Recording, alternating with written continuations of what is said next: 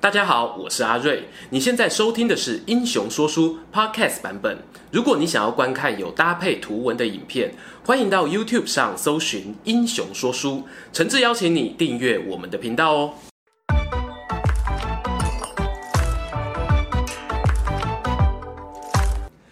英雄说书的观众朋友，你们好，我是说书人阿瑞，替大家带来精彩的英雄故事。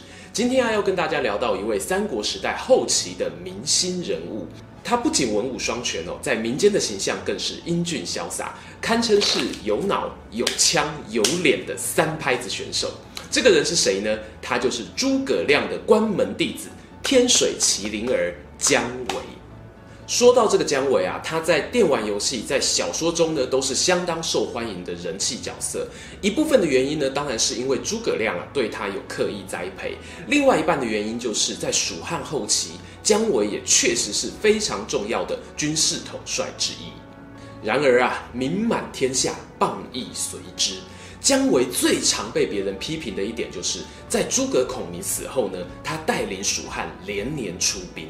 孔明呢，总共有五次北伐，姜维则和曹魏大战了九次。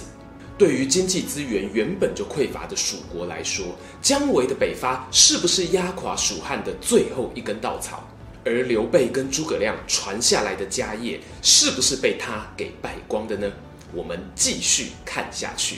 姜维的故事啊，就要从他年少的时候开始说起。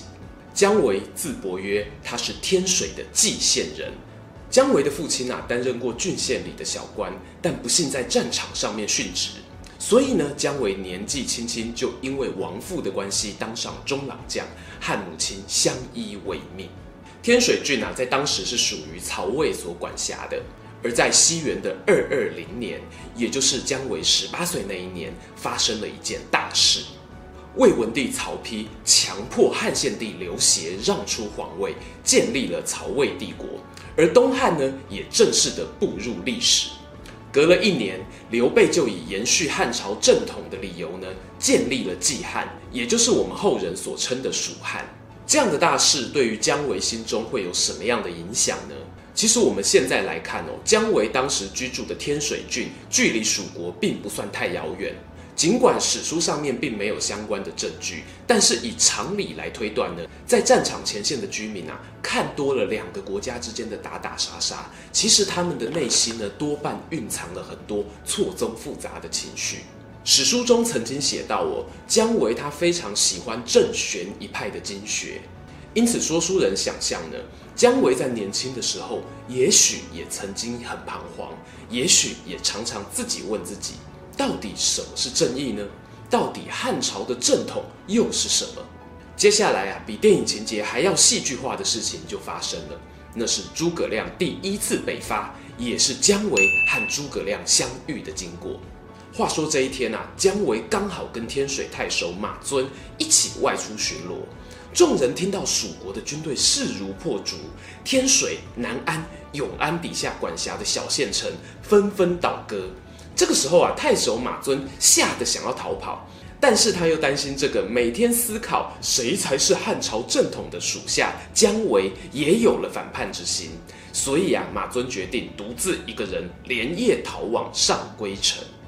等到姜维回头发现，哎，我老板怎么不见了？他连忙追赶到上归城，但是呢，太守马遵却把城门紧闭不出。姜维只好掉头回到老家蓟城，想要把自己的老母亲接出来，但是蓟城的守将呢，也不愿意让姜维进入。就这样，姜维因为被列为魏国黑名单，走投无路的情况之下呢，只好选择拜会诸葛亮，投降了蜀国。在罗贯中的《三国演义》当中啊，把天水关收姜维这个桥段铺成是诸葛亮施展的巧计。但历史上的姜维呢，说书人怀疑他很可能原本对蜀汉就没有太多的厌恶感，他甚至会好奇，到底刘备跟诸葛亮在坚持什么？为什么要死死地捧着汉朝这一个正统招牌不肯放弃？后来呀、诸葛亮的那一次北伐，因为街亭的失守而不得不撤退，但是呢，他得到了一个比胜利还要珍贵的事物，那就是找到了军事上的接班人。姜维，说起这个诸葛亮跟姜维的师徒名分呢，其实是小说家所杜撰出来的。但在历史上，诸葛亮对于姜维确实有一些特别的高规格待遇。诸葛丞相呢，他名义上的接班人其实是蒋琬。不过啊，蒋琬他主要负责的是中央决策，而蜀国的年轻一辈啊，则缺乏可以延续诸葛亮北伐大计的将才。而姜维呢，就刚好补上这一块世代交替的缺口。诸葛亮到底对姜维有多看重呢？从以下这一段记载啊，我们可以略知一二。话说姜维一加入蜀军阵营之后啊，诸葛亮就立刻传赖告诉蒋琬：“哎，我找到一个超优秀的人才，全凉州最优秀就这个人了。他的才华，比荆州马家的白眉马良还要高啊！”诸葛亮除了对蒋琬描述姜维的军事作战才能之外呢，也特别强调啊，姜维是一个心存汉室的年轻人，在这个年头啊，还能够把汉朝价值充好充满的年轻人实在不多了啊。所以当下诸葛亮就决定一定要把姜维带回宫中拜见后主刘禅。于是呢，姜维年纪轻轻二十七岁，又是以一个降将的身份。他就受到诸葛亮的破格提拔为奉义将军的头衔，这在三国时期啊是非常罕见的。那么备受期待的姜维，在诸葛亮死后到底做了哪些事呢？话说啊，诸葛亮鞠躬尽瘁，死而后已，燃烧了自己，照亮了蜀汉。他五次北伐都没有取得决定性的战果，最后病死在五丈原。而诸葛亮过世之后呢，姜维啊曾经领兵和曹魏作战九次。单纯以数字来看，这个徒弟啊，他的数字比师父整整多出了一倍。当然啊，我们如果仔细来看，姜维的第一次、第二次北伐作战其实是不成气候的，因为啊那个时候蜀国的主政者是毕一，他的对外政策呢是比较偏向保守派的，愿意派出去打仗的士兵啊也不过万余人。这边讲个题外话哦，有些网友提出阴谋论，认为毕伊后来被刺杀身亡跟姜维可能有点关系。诶，针对这一点啊，阿瑞我就不方便表示意见了。总之，在毕伊死后，姜维啊，他仿佛是解开了封印一样，开始能带领大规模的兵马北上作战。第三次、第四次的出征，姜维就大有斩获，打下了天水郡西北方的三座大县。狄道、临窑、河关，并且把当地的居民迁回蜀地，取得了宝贵的人民生产力资源。这可以说是蜀汉后期北伐的重要胜利。而姜维的第五次北伐，更是在瑶溪之战大破魏国的雍州刺史王金的数万大军，几乎就要收复连诸葛亮都打不下来的雍州。然而姜维却没有守住他的胜利。王金在兵败之后呢，退守狄道城。姜维选择带兵包围，却没有办法及时的攻破城池，拖到魏国的救兵赶到，也种下了败因。紧接下来的第六次、第七次、第八次和魏国的作战，姜维都没有办法延续胜利的果实。说书人认为啊，有一个很重要的原因是，姜维他自始至终都没有办法突破他宿敌邓艾的防守线。过去有人说啊，诸葛亮跟司马懿的对决是宿命对决，但是事实上呢，诸葛亮面对司马懿的时候，他的防线啊从来没有崩溃过，即使是撤军啊，仍然可以保全军队的实力。但姜维就不一样了，他在第六次北伐的断谷之战的时候，败给了宿敌邓艾，死伤达到数万人，这对弱小的蜀国来说啊，可以说是一个难以承受的伤害。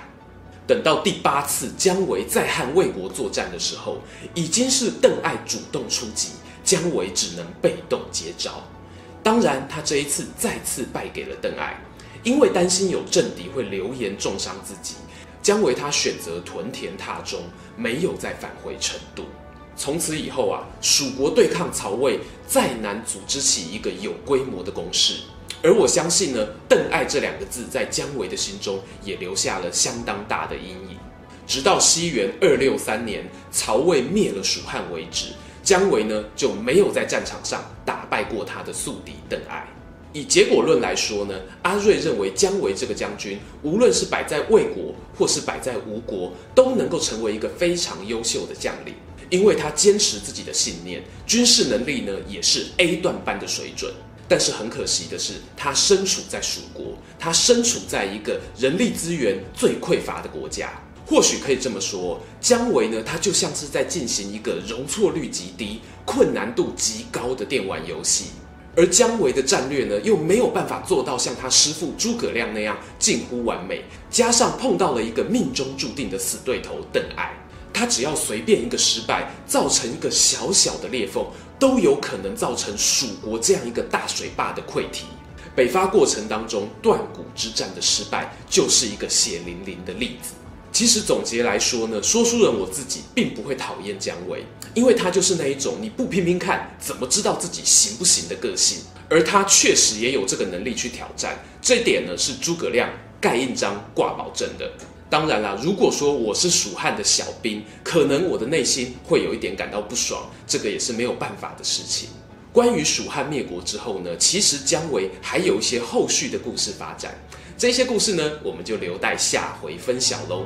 今天的故事就说到这边，喜欢我们的影片，欢迎在我们下方按个订阅。如果已经订阅过的朋友，也可以按个小铃铛二次订阅，才不会错过任何精彩的影片哦。想看更多有趣的文章，欢迎到英雄故事粉丝团按赞加分享。这里是英雄说书，我是说书人阿瑞，我们下次再见，拜拜。